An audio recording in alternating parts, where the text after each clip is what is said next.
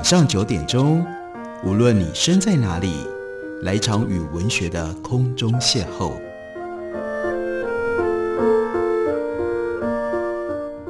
杨照谈书，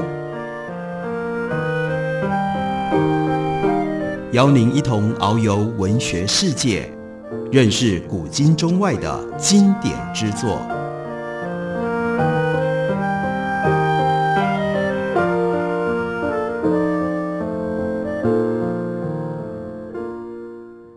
各位听众朋友，大家好，欢迎收听杨照谈书。本节目于台北广播电台 FM 九三点一，每个星期一到星期五晚上九点为大家播出。我是杨照，在今天的节目当中要为大家介绍的这本书是猫头鹰出版公司刚出的一个新版。新版意味着这本书有一个旧版，旧版的书名跟新版不太一样。原来的书名取作《为什么人类比老鼠长寿，却比公头鲸短命》。那现在。为大家介绍的这个新版，把中文书名改成《寿命天注定》，揭开生命周期老化与死亡的关键机制。不过，这两个中文书名跟这本书原来的英文书名还是有一点差距，因为英文书名很难翻译。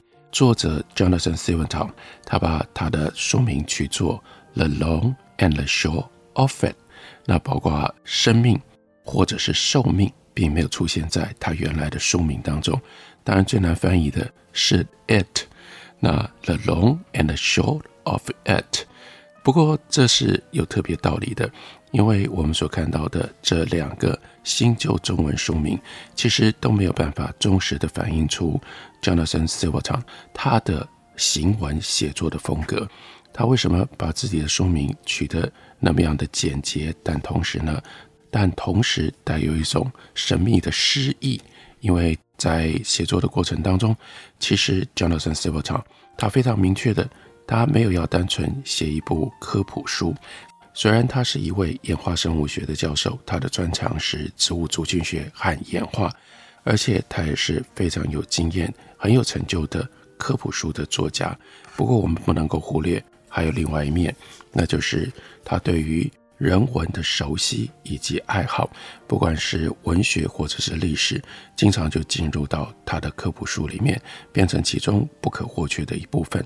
像这本书的写法，在每一章的前面，他一定开头就是引用一段诗，是用诗开头。那如果我们看他的第一章，他先引用了美国诗人 Emily Dickinson 他所写的四行诗：“夜晚是早晨的画布。”窃盗而来的遗产，死亡，但我们全神贯注于永生。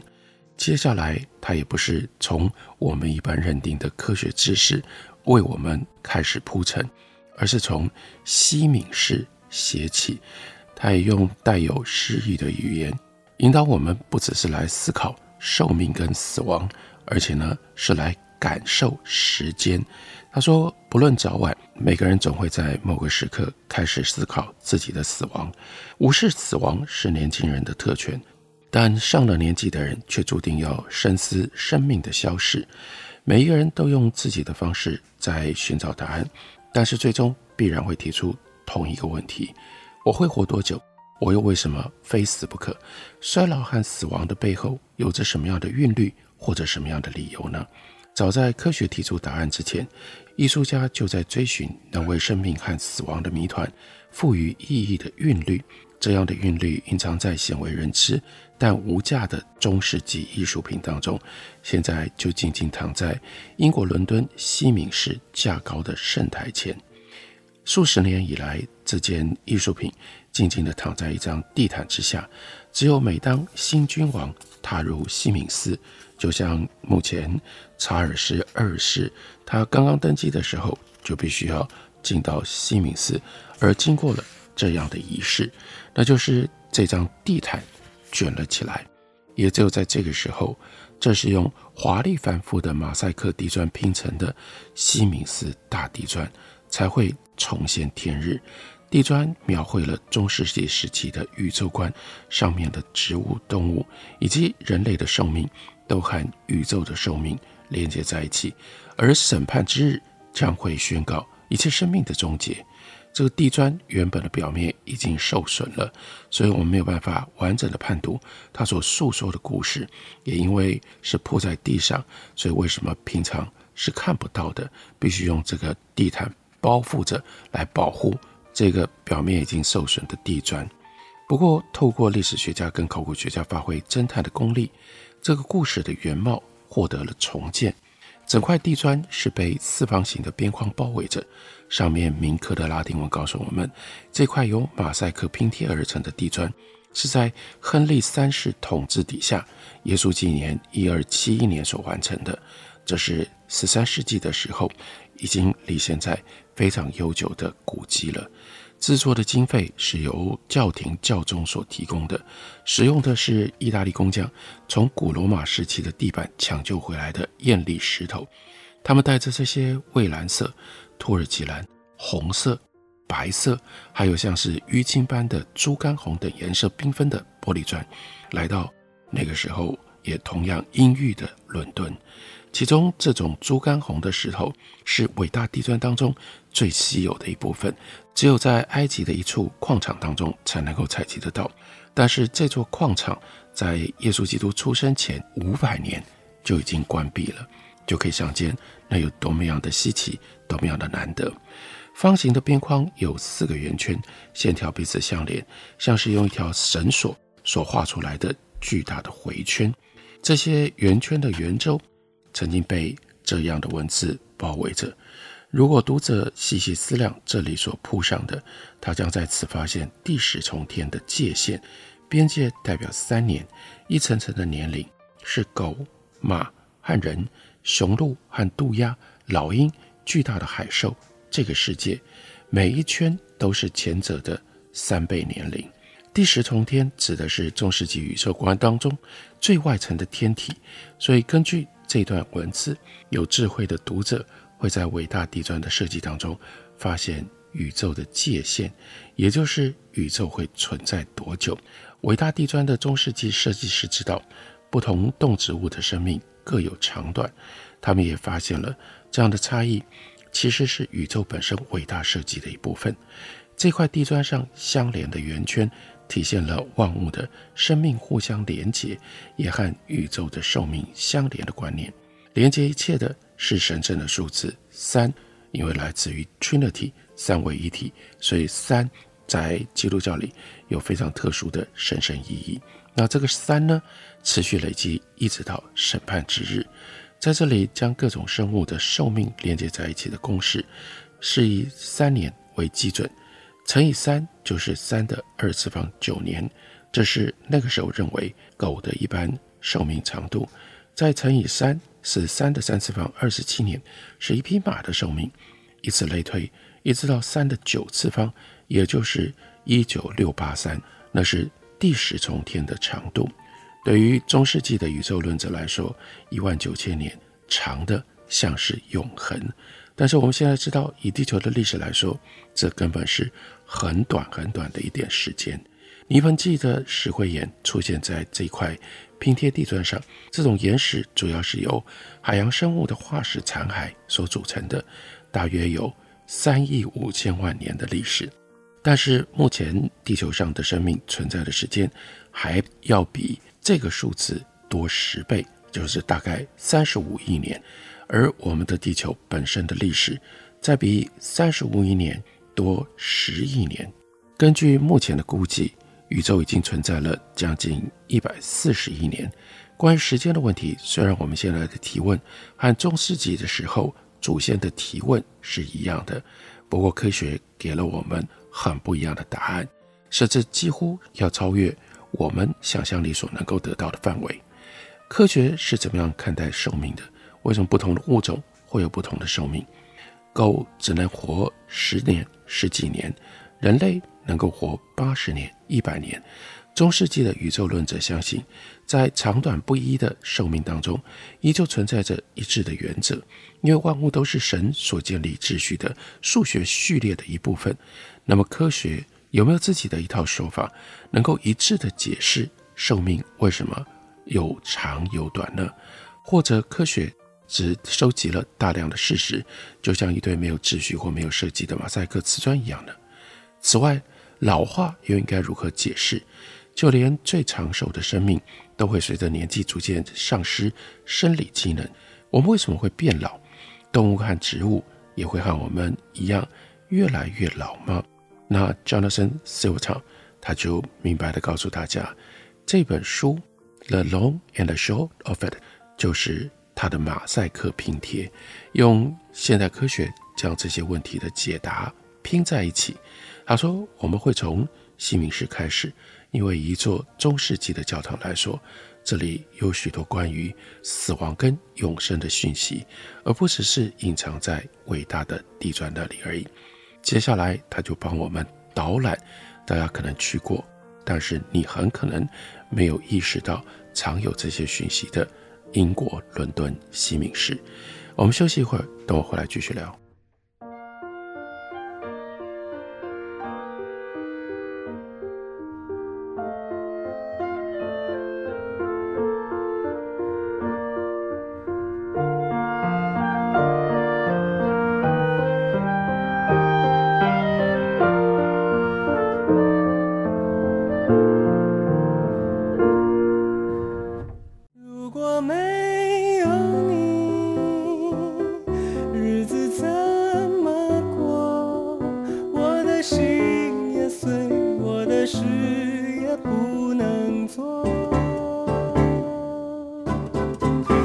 我是林俊逸，台北的好声音尽在 FM 九三点一 AM 一一三四台北广播电台。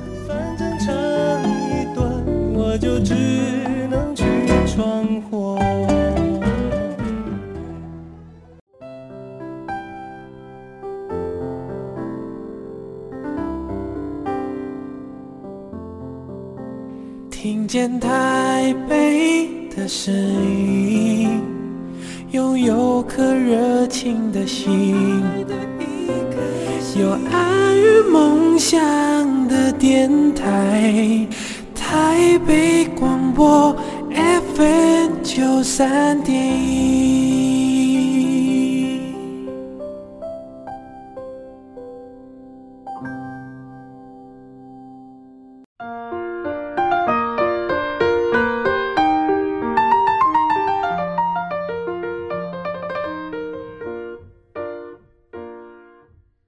感谢你继续收听《杨照谈书》。本节目以台北广播电台 FM 九三点一，每个星期一到星期五晚上九点为大家播出到九点半。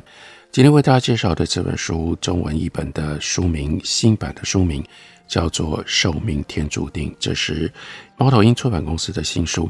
这本书的作者是 Jonathan Silverton。不过在前面休息之前，跟大家介绍过，Silverton 他在写这本书的时候。他充分显现出他对于文学历史的高度的兴趣以及充分的掌握。在他每一章行文之前，他会先引用一首诗。我们来跟着他读一下这首诗。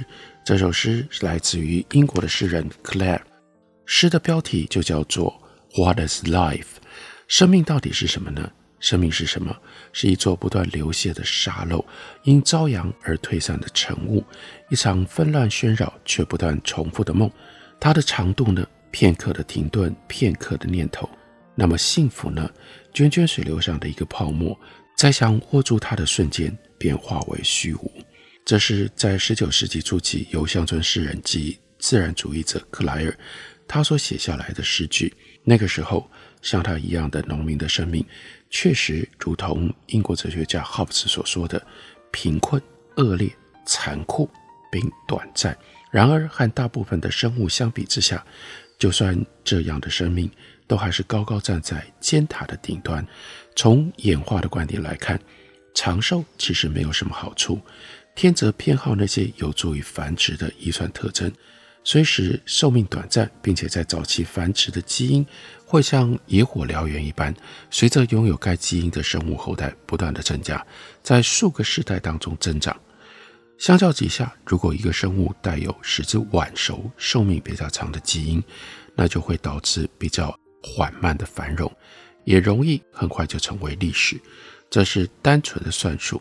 想象一下，有两家银行都对你的存款支付复利。一间一年付你百分之五的利息，哪一间能让你赚比较多钱呢？每个月百分之五的复利，一年最后会让一百块钱变成一百八十块钱，是你从那个慢吞吞的银行拿到的五块钱的四十倍。这就是寿命短暂、早期繁殖为生物所带来的好处。当然，它带有玩笑、幽默的跟你讲说：“哎，如果你找到哪一家银行月息有百分之二，不用百分之五，拜托你一定要告诉我。希望你可以告诉大家。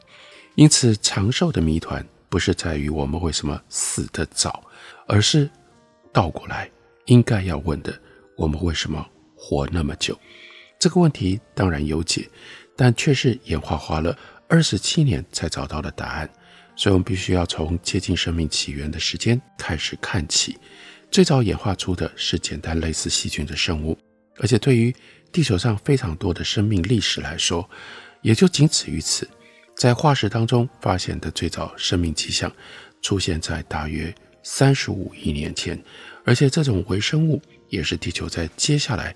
长达二十七亿年当中唯一的居民，世界上最短的一首诗叫做《颂微生物之古老》，简洁有力地赞扬了这个事实：亚当有过他们，他们是单独的细胞，最复杂的形体也只是相同细胞所形成的链状或者是片状。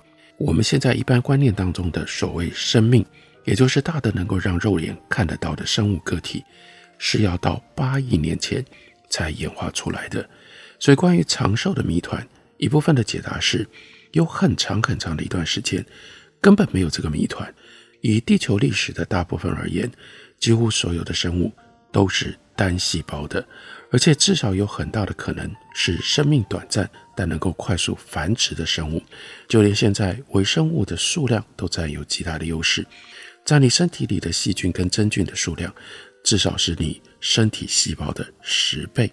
美国诗人 Whitman，他曾经在《自我之歌》，这是他一八五五年的作品里面写过这么一句：“我有容乃大，我包罗万象。”那个时候，他不可能知道自己说的多么样的正确。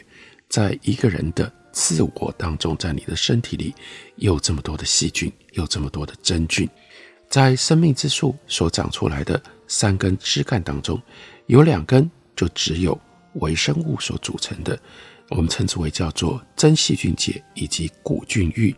就算在真核生物这第三条枝干上，人类这个物种也是到了最近才冒出来的一根小枝芽。还有许多其他单细胞的生物都属于这根枝干。微生物的基因多样性以及生化天赋令人非常的惊讶。在他们独占星球的那段时间当中，他们演化出了你想得到的各式各样生存方式，包括透过光合作用捕捉太阳的能量，利用硫磺在没有阳光的深海底进行化学反应产生能量，在美国黄石公园温度高到能够煮蛋的温泉里生存下来，还有在深入地底三公里深的南非金矿里的岩石当中存活。多细胞生命的出现，使得微生物在这些生命周期长的初期的暴发户身上跟体内获得了新的机会。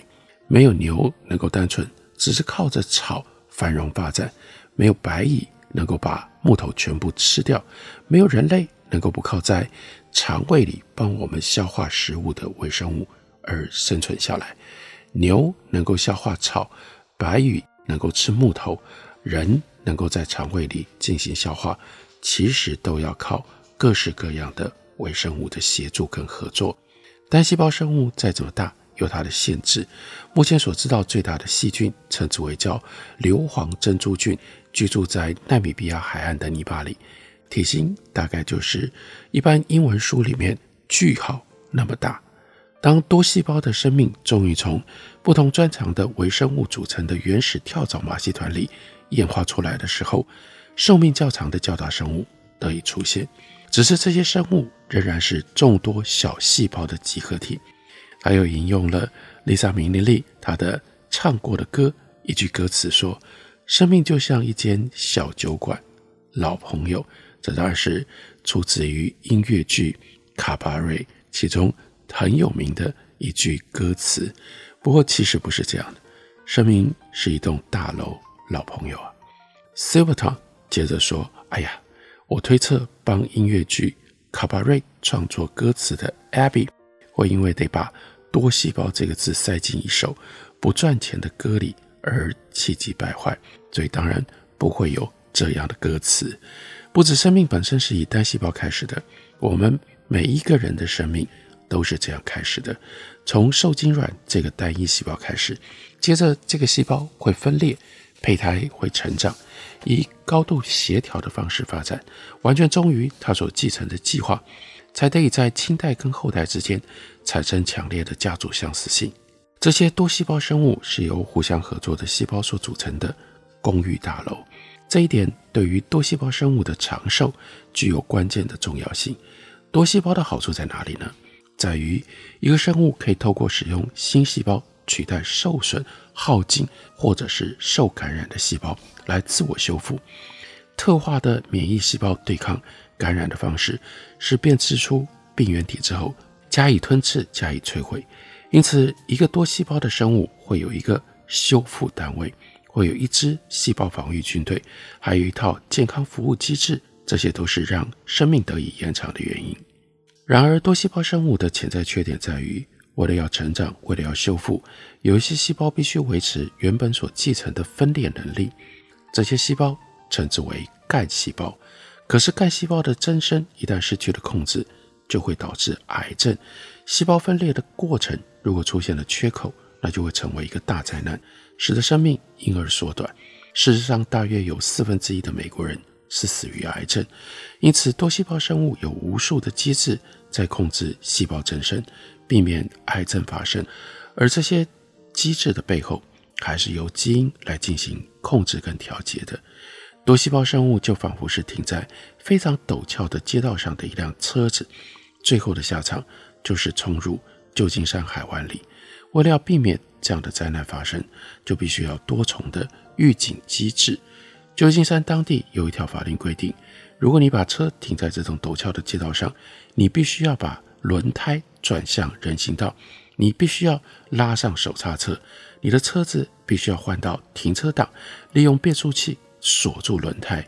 在细胞层次，为了阻止细胞猛冲到失控的机制，比旧金山的停车规范还要更多。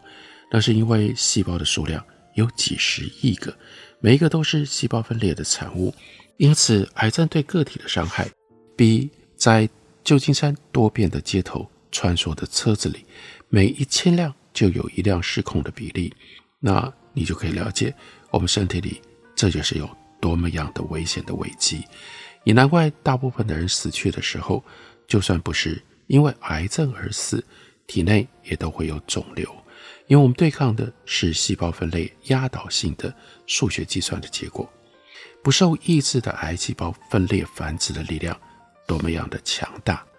所以用这样的观点，从演化的角度，我们应该重新认识寿命是什么。我们不能一直要问为什么人不能活得久一点，我们先要知道为什么人已经可以活了这么久。人能够活得那么久，我们身体已经有非常非常复杂的机制，因而那是 the long and the short often 从。相对应的时间长度来了解寿命到底是怎么一回事，这就是 Jonathan Silverton 他的这本书，他要给予我们的一种启发跟提醒。这本书新版中文翻译叫做《寿命天注定》，揭开生命周期老化与死亡的关键机制。感谢你的收听，下个礼拜一同一时间我们再会。